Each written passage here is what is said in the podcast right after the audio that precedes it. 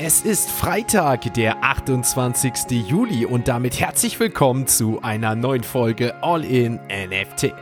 In der heutigen Folge gibt es News zu einer rosigen KI-Zukunft mit Barbie und Infos über ein wegweisendes Krypto-Urteil. Ihr erfahrt von dem Board Ape Yacht Club Projekt Made by Apes und was der japanische Premierminister von Web3 hält.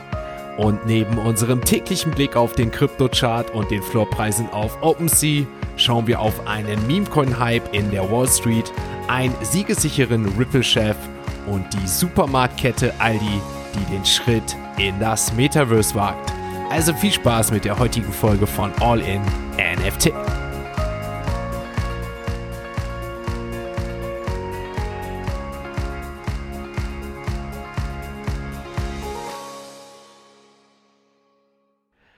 Starten wir in den Freitag mit einem neuen Meme-Coin, der aktuell die Runde macht und mit dem Kürzel WSM geführt wird, was nichts anderes bedeutet in Deutsch WSM und die Abkürzung für Wall Street Memes ist. Eins steht auf jeden Fall schon mal fest, und zwar, dass obwohl der Markt derzeit noch nicht besonders stark ist, die Faszination Wall Street Memes bereits eine große Community in seinen Bann zieht, denn mittlerweile sind es schon über eine Million Follower in den sozialen Medien, die die Entwicklung dieses Meme-Coins verfolgen, der sich zum Ziel gesetzt hat, eine Marktkapitalisierung von über eine Milliarde US-Dollar zu erreichen. Schauen wir also mal auf den Meme-Coin. Dazu ist schon mal nice to know, dass das Projekt Wall Street Means bereits erfolgreich über 17 Millionen US-Dollar in einem Krypto Presale eingesammelt hat und damit zu den erfolgreichsten ICOs des Jahres gehört. Die große Community mit über eine Million Followern, der klare Fokus auf die Community, die zeitlose Vision, die sich an GameStop annäht und das starke Interesse im Vorverkauf geben auf jeden Fall schon mal viel Hoffnung auf ein erfolgreiches Projekt, was natürlich auch bedeutet, dass viele hoffen, dass sich der Coin nicht nur verzehnfachen, sondern ein Multiple von 100 oder sogar mehr Prozent hinlegen wird.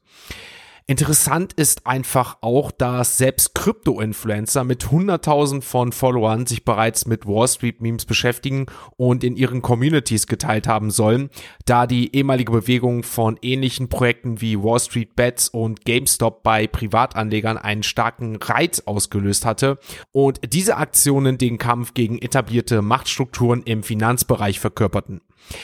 Bei der GameStop-Geschichte, wo sich mehrere Privatanleger auf die Aktien stürzen, schien es tatsächlich so, als ob Privatanleger gemeinsam die Möglichkeit hätten, sich gegen die Finanzelite zu behaupten.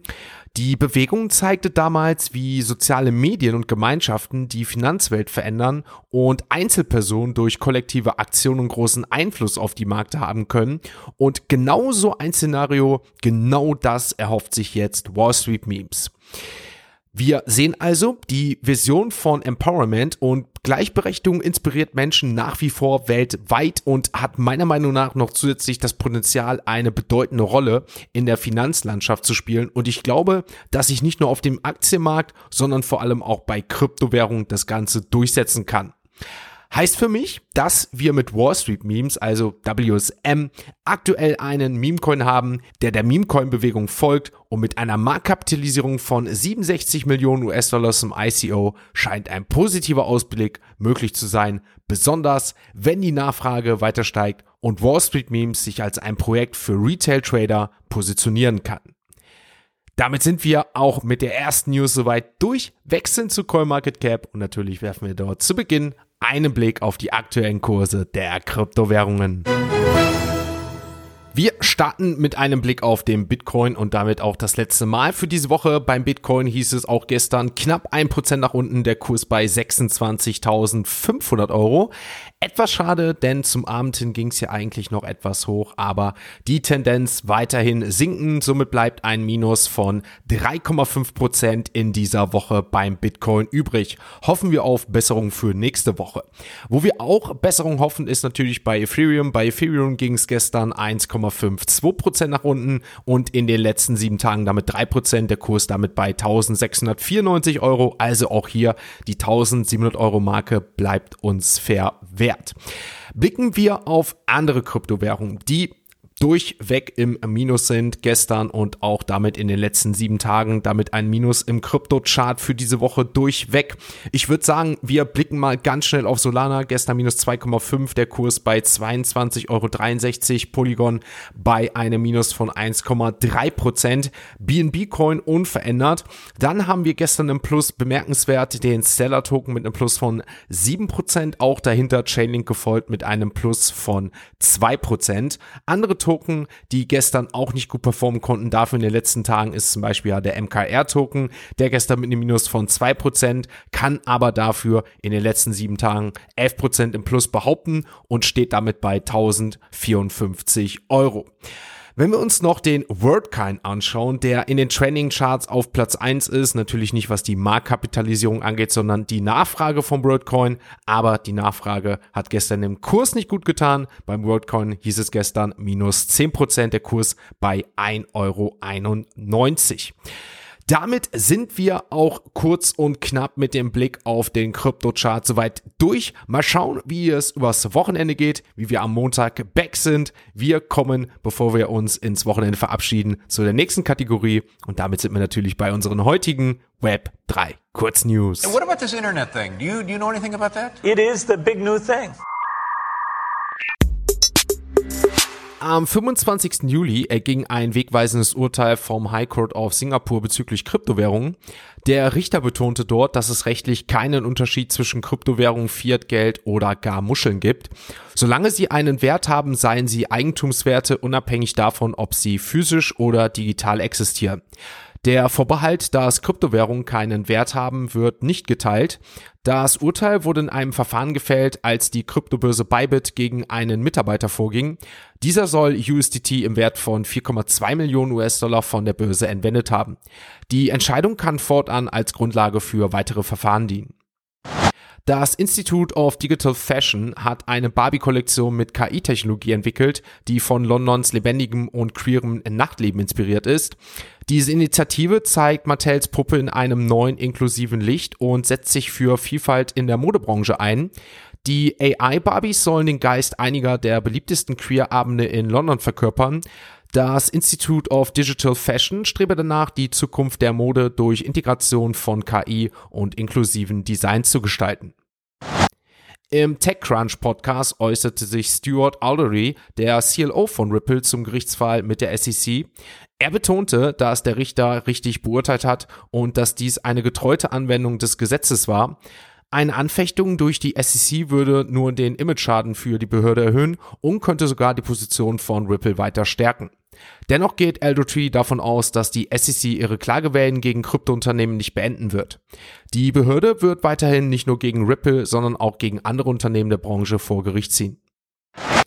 Die WebEx, eine der führenden Kryptokonferenzen in Asien, fand in Tokio statt und die Rede von Japans Premierminister Fumio Kishida erregte besondere Aufmerksamkeit.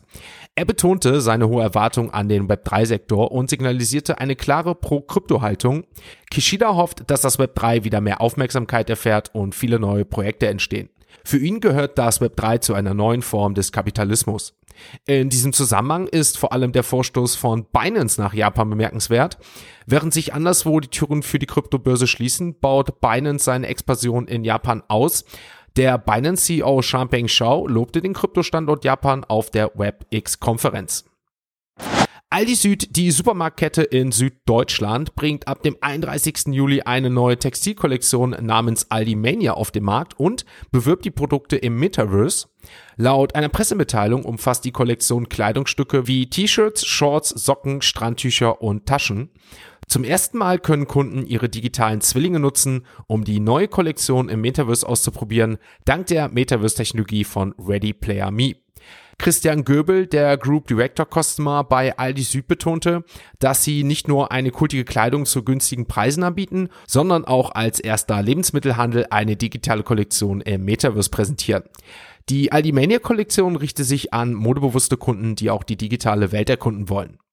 Damit sind wir mit den Web3 Kurznews für diese Woche durch. Kommen zur nächsten Kategorie und damit kommen wir zu unserem Co-Sprecher heute, Fabian Zentel, aka Captain Kazoo, der euch die NFC News präsentiert. GM. Hier ist wieder Fabian mit Web3 und NFT Special News für euch. Heute geht es um Affenbildchen mit Benefits. Denn Yugas neue On-Chain-Lizenzierungsplattform namens Made by Apes revolutioniert das Web3 Lizenzmodell. Gemeinsam mit dem Blockchain-Infrastrukturanbieter Sassy Labs hat Yuga Labs dafür die Plattform Made by Apes ins Leben gerufen, wo zukünftig On-Chain-Lizenzierung stattfinden soll. Besitzer von Board Apes oder Mutant Apes verfügen ja seit Mint über eine umfassende Lizenz für die kommerzielle Nutzung ihrer NFTs und so einige Projekte wie Board Coffee, die Burgerkette Board in Hungary oder auch das Storytelling-Projekt Jenkins The Valet haben davon ja bereits Gebrauch gemacht. Mit der Made by Apes Lizenz können BAYC, MAYC Holder nun ihre digitalen Vermögenswerte nicht nur in die physische Welt bringen und eine Marke darum aufbauen, anhand dieser separaten Lizenz nun auch den rechtmäßigen Besitz dokumentieren oder vielleicht Türen für vielfältige kommerzielle Nutzungsmöglichkeiten öffnen.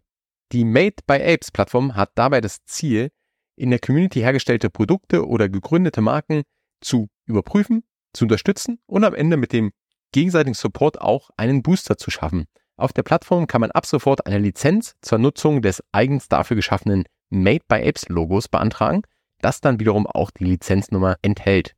Flexibilität ist dabei das Schlüsselwort, denn egal ob mehrere Produktlizenzen unter einer Primärlizenz für einen Affen oder mehrere Affen für ein Projekt, alles ist möglich. Die Regeln sind relativ einfach. Das Made by Apps Logo darf nicht verändert werden und darf auch nicht stärker hervorgehoben werden als das eigentliche NFT, also der zugrunde liegende Ape oder Mutant. Die Lizenzanforderungen sind auch relativ transparent und der Prozess soll sehr schnell ablaufen, denn innerhalb von 7 bis 14 Tagen wird ein Antrag geprüft und dann entsprechend genehmigt. Die Lizenz wiederum gilt für sechs Monate und kann danach erneuert werden. Wichtiger Punkt dabei ist allerdings, dass die Lizenz bei Verkauf des zugrunde liegenden NFTs ungültig wird und nicht auf den neuen Eigentümer übergeht. Ein weiteres Highlight soll zukünftig die Bodega sein, also ein Schaufenster für Made by Apes Lizenznehmer. Dort soll es zum einen möglich sein, alle Lizenznehmer von diesen Made by Ape Lizenzen zu präsentieren und andersrum auch die letztendlich die Vielfalt der NFT-basierten Marken aus dem Yuga Labs Ökosystem und die Produkte zu erkunden. Die Eröffnung der Bodega soll noch diesen Sommer passieren. Insgesamt stellt die innovative On-Chain-Lizenzierung eine spannende Entwicklung dar und eröffnet vielleicht ganz neue Möglichkeiten für kreative Köpfe und Unternehmer, zumindest einen Booster und den gegenseitigen Support aus dem Board Ape und Mutant Ökosystem. Man sieht ja auch ein wenig, dass Yuga Labs versucht für die Community, für die Holder von Apes und Mutants einen weiteren Mehrwert zu schaffen und auch die Community miteinander zu vernetzen. Das ist ja ein Stern, unter dem auch das diesjährige Ape Fest im November in Hongkong stehen soll. Wir können also gespannt sein, was dort noch kommt. Was denkst du, wie diese Art von Lizenzierung die NFT-Landschaft oder die Yuga Labs-Landschaft verändern wird? Lass uns gern auf Discord diskutieren. Damit bis zum nächsten Mal und zurück zu Sebastian.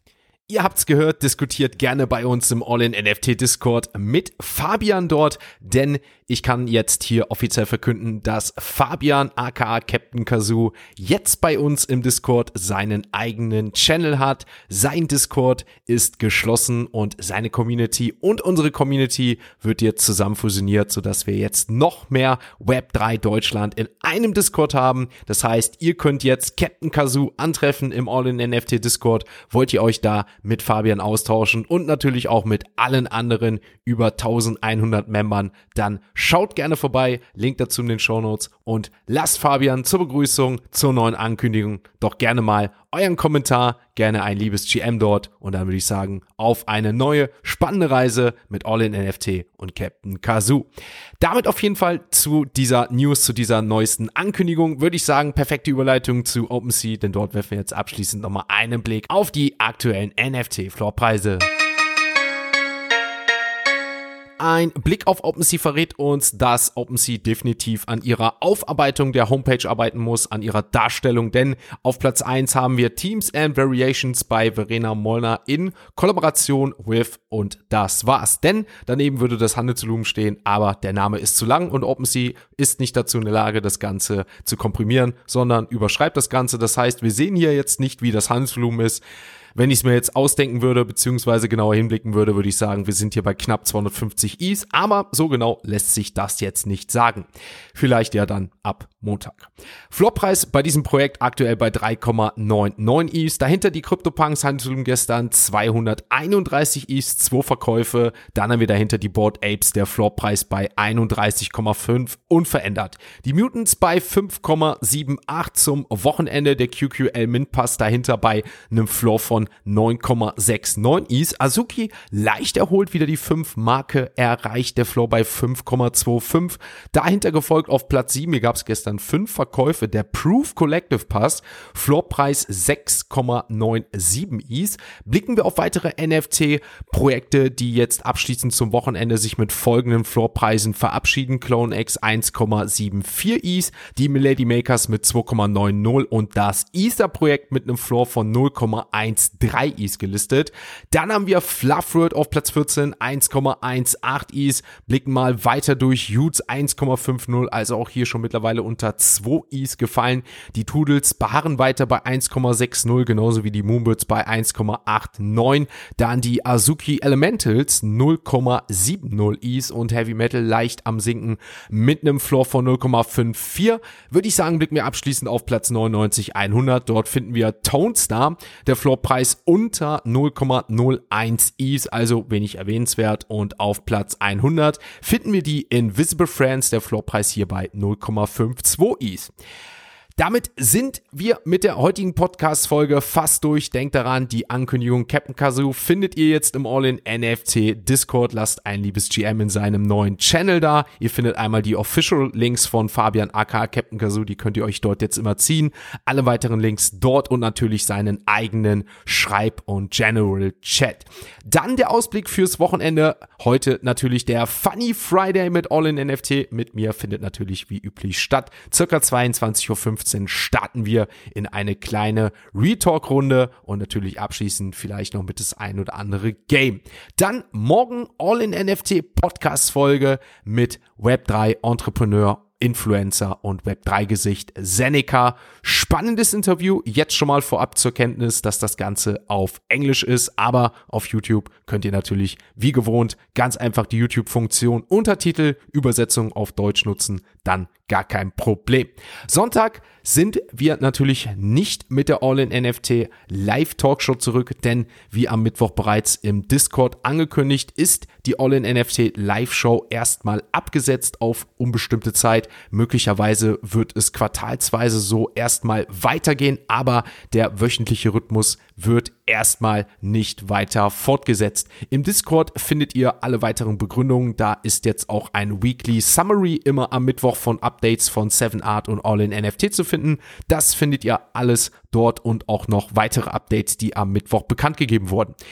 In dem Sinne wünsche ich euch trotzdem ein schönes Wochenende. Kommt gut in den Freitag erstmal, kommt gut in den Freitagabend und kommt natürlich in den Samstag in die Wochenend-Vibes rein. Und ich hoffe, wir hören uns dann spätestens wieder am Montag, wenn es heißt All in NFT. Ein abschließender Hinweis, die im Podcast besprochenen Themen stellen keine spezifischen Kauf- oder Anlageempfehlungen dar. Der Moderator haftet nicht für etwaige Verluste, die aufgrund der Umsetzung der Gedanken oder Ideen entstehen.